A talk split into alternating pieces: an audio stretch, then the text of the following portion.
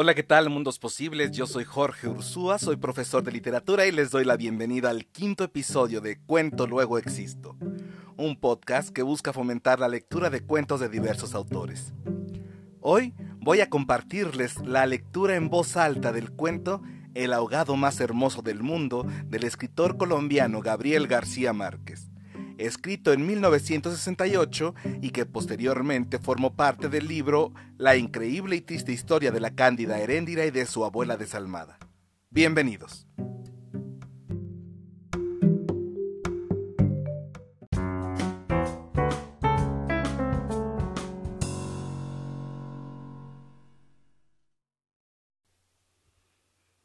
El ahogado más hermoso del mundo. Los primeros niños que vieron el promontorio oscuro y sigiloso que se acercaba por el mar, se hicieron la ilusión que era un barco enemigo. Después vieron que no llevaba banderas ni arboladura y pensaron que fuera una ballena. Pero cuando quedó varado en la playa, le quitaron los matorrales de sargazos, los filamentos de medusas y los restos de cardúmenes y naufragios que llevaba encima, y sólo entonces descubrieron que era un ahogado.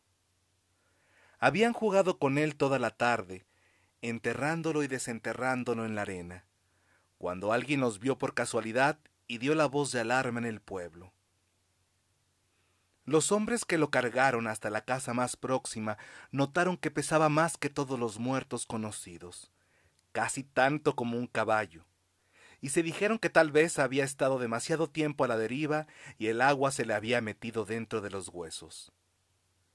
Cuando lo tendieron en el suelo, vieron que había sido mucho más grande que todos los hombres, pues apenas si cabía en la casa. Pero pensaron que tal vez la facultad de seguir creciendo después de la muerte estaba en la naturaleza de ciertos ahogados. Tenía el olor del mar, y sólo la forma permitía suponer que era el cadáver de un ser humano, porque su piel estaba revestida de una coraza de rémora y de lodo. No tuvieron que limpiarle la cara para saber que era un muerto ajeno. El pueblo tenía apenas unas veinte casas de tablas, con patios de piedras, sin flores, desperdigadas en el extremo de un cabo desértico. La tierra era tan escasa que las madres andaban siempre con el temor a que el viento se llevara a los niños, y a los pocos muertos que les iban causando los años tenían que arrojarlos en los acantilados. Pero el mar era manso y pródigo, y todos los hombres cabían en siete botes. Así que cuando encontraron el ahogado les bastó con mirarse los unos a los otros para darse cuenta que estaban completos. Aquella noche no salieron a trabajar en el mar. Mientras los hombres averiguaban si no faltaba alguien en los pueblos vecinos, las mujeres se quedaron cuidando al ahogado.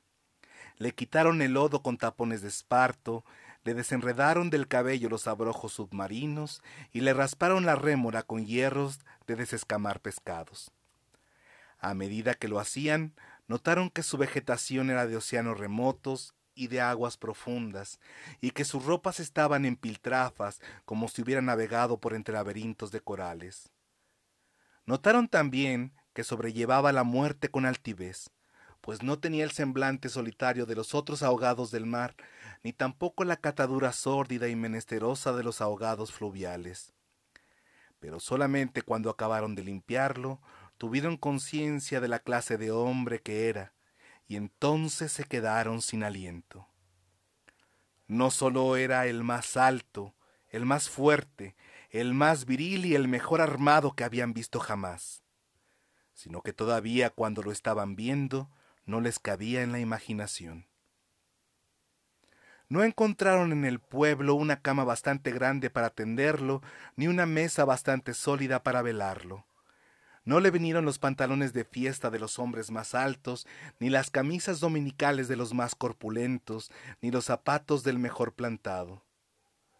Fascinadas por su desproporción y su hermosura, las mujeres decidieron entonces hacerle unos pantalones con un buen pedazo de vela cangreja y una camisa de bramante de novia para que pudiera continuar su muerte con dignidad.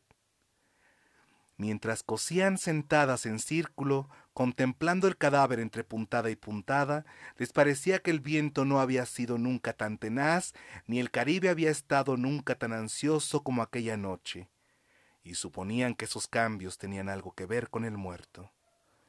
Pensaban que si aquel hombre magnífico hubiera vivido en el pueblo, su casa habría tenido las puertas más anchas, el techo más alto y el piso más firme y el bastidor de su cama habría sido de cuadernas maestras con pernos de hierro, y su mujer habría sido la más feliz. Pensaban que habría tenido tanta autoridad que hubiera sacado los peces del mar con solo llamarlos por sus nombres, y habría puesto tanto empeño en el trabajo que hubiera hecho brotar manantiales de entre las piedras más áridas y hubiera podido sembrar flores en los acantilados lo compararon en secreto con sus propios hombres, pensando que no serían capaces de hacer en toda una vida lo que aquel era capaz de hacer en una noche. Y terminaron por repudiarlos en el fondo de sus corazones como los seres más escuálidos y mezquinos de la tierra. Andaban extraviadas por esos dédalos de fantasía cuando la más vieja de las mujeres, que por ser la más vieja había contemplado al ahogado con menos pasión que compasión, suspiró. Tiene cara de llamarse Esteban. Era verdad.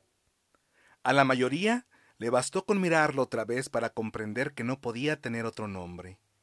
Las más porfiadas, que eran las más jóvenes, se mantuvieron con la ilusión de que al ponerle la ropa, tendido entre flores y con unos zapatos de charol, pudiera llamarse Lautaro.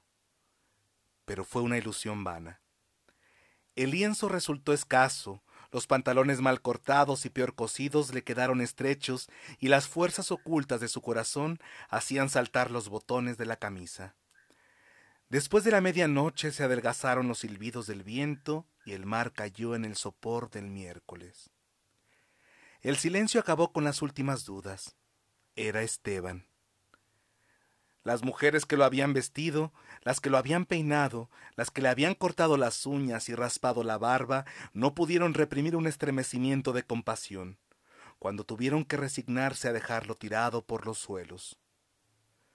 Fue entonces cuando comprendieron cuánto debió haber sido de infeliz con aquel cuerpo descomunal si hasta después de muerto le estorbaba.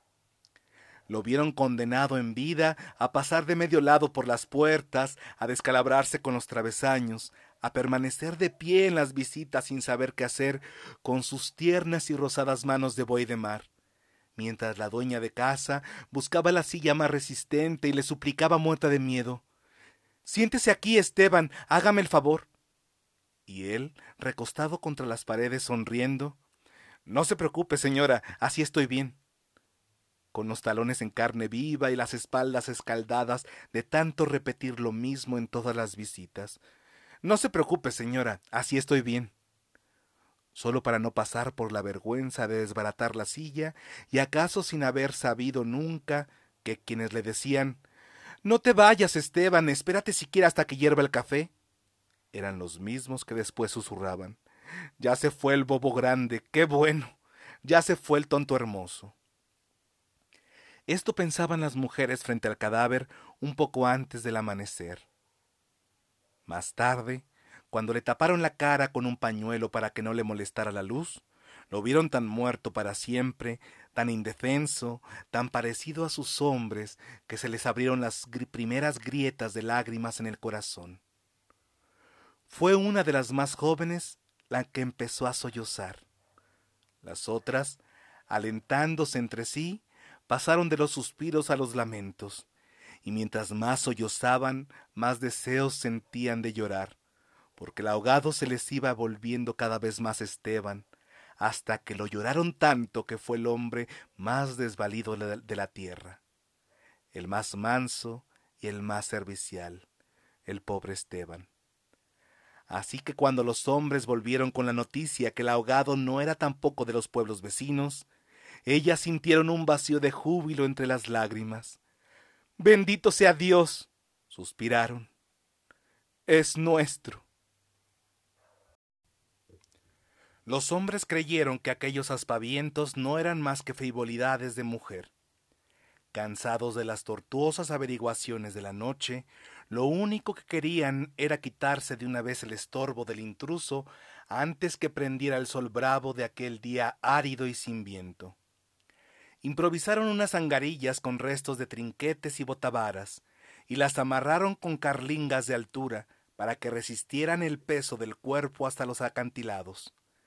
Quisieron encadenarle a los tobillos un ancla de buque mercante para que fondeara sin tropiezos en los mares más profundos, donde los peces son ciegos y los buzos se mueren de nostalgia, de manera que las malas corrientes no fueran a devolverlo a la orilla como había sucedido con otros cuerpos. Pero mientras más se apresuraban, más cosas se les ocurrían a las mujeres para perder el tiempo andaban como gallinas asustadas picoteando amuletos de mar en los arcones, unas estorbando aquí porque querían ponerle al ahogado los escapularios del buen viento, otras estorbando allá para abrocharle una pulsera de orientación. Y al cabo de tanto, quítate de ahí, mujer, ponte donde no estorbes, mira que casi me haces caer sobre el difunto. A los hombres se les subieron al hígado las suspicacias y empezaron a rezongar que con qué objeto tanta ferretería de altar mayor para un forastero, si por muchos estoperoles y calderetas que llevara encima se lo iban a masticar los tiburones. Pero ellas seguían tripotando sus reliquias de pacotilla, llevando y trayendo, tropezando, mientras se les iba en suspiros lo que no se les iba en lágrimas, Así que los hombres terminaron por despotricar que ¿de cuándo acá semejante alboroto por un muerto al garete, un ahogado de nadie, un fiambre de mierda?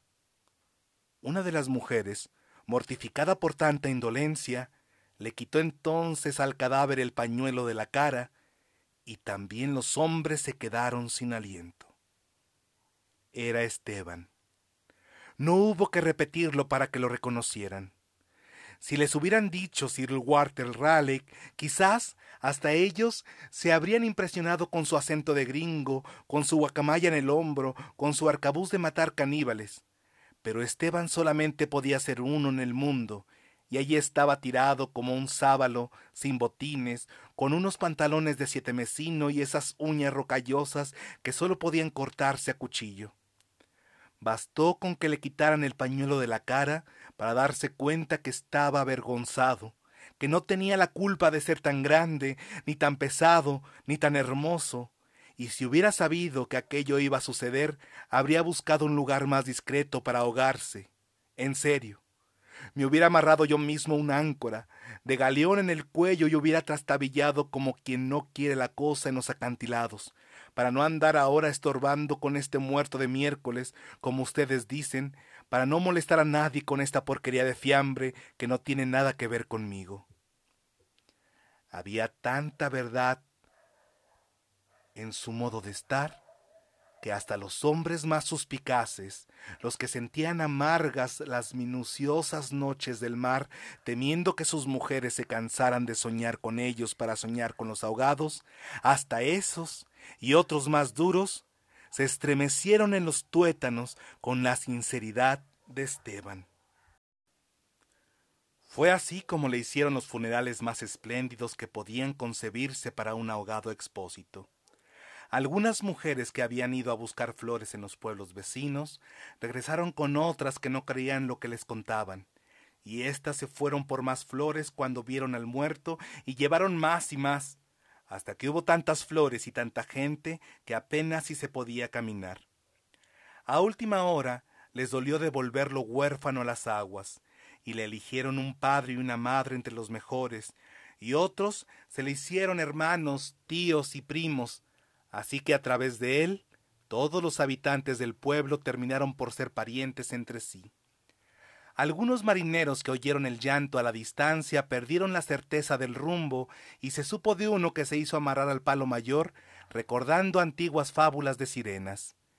Mientras se disputaban el privilegio de llevarlo en hombros por la pendiente escarpada de los acantilados, hombres y mujeres tuvieron conciencia por primera vez de la desolación de sus calles, la aridez de sus patios, la estrechez de sus sueños, frente al esplendor y la hermosura de su ahogado. Lo soltaron sin ancla para que volviera si quería, y cuando lo quisiera, y todos se retuvieron el aliento durante la fracción de siglos que demoró la caída del cuerpo hasta el abismo. No tuvieron necesidad de mirarse los unos a los otros para darse cuenta que ya no estaban completos, ni volverían a estarlo jamás. Pero también sabían que todo sería diferente desde entonces, que sus casas iban a tener las puertas más anchas, los techos más altos, los pisos más firmes, para que el recuerdo de Esteban pudiera andar por todas partes sin tropezar con los travesaños, y que nadie se atreviera a susurrar en el futuro. Ya murió el bobo grande, qué lástima, ya murió el tonto hermoso porque ellos iban a pintar las fachadas de colores alegres para eternizar la memoria de Esteban, y se iban a romper el espinazo excavando manantiales en las piedras y sembrando flores en los acantilados, para que en los amaneceres de los años venturos los pasajeros de los grandes barcos despertaran sofocados por un olor de jardines en alta mar, y el capitán tuviera que bajar de su alcázar con su uniforme de gala, con su astrolabio, su estrella polar y su ristra de medallas de guerra, y señalando el promontorio de rosas en el horizonte del Caribe, dijera en catorce idiomas Miren allá, donde el viento es ahora tan manso que se queda a dormir debajo de las camas. Allá, donde el sol brilla tanto que no saben hacia dónde girar los girasoles.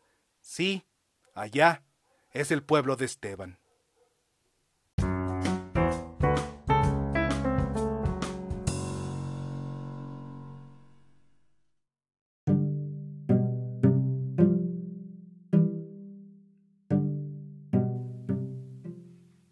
Gracias por acompañarme en este episodio de Cuento Luego Existo.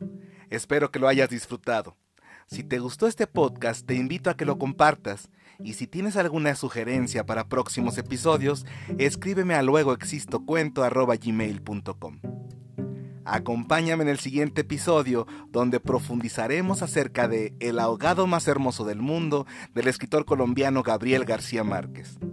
Te invito a que me sigas en los laberintos de la imaginación para que podamos seguir existiendo en las palabras. Hasta la próxima.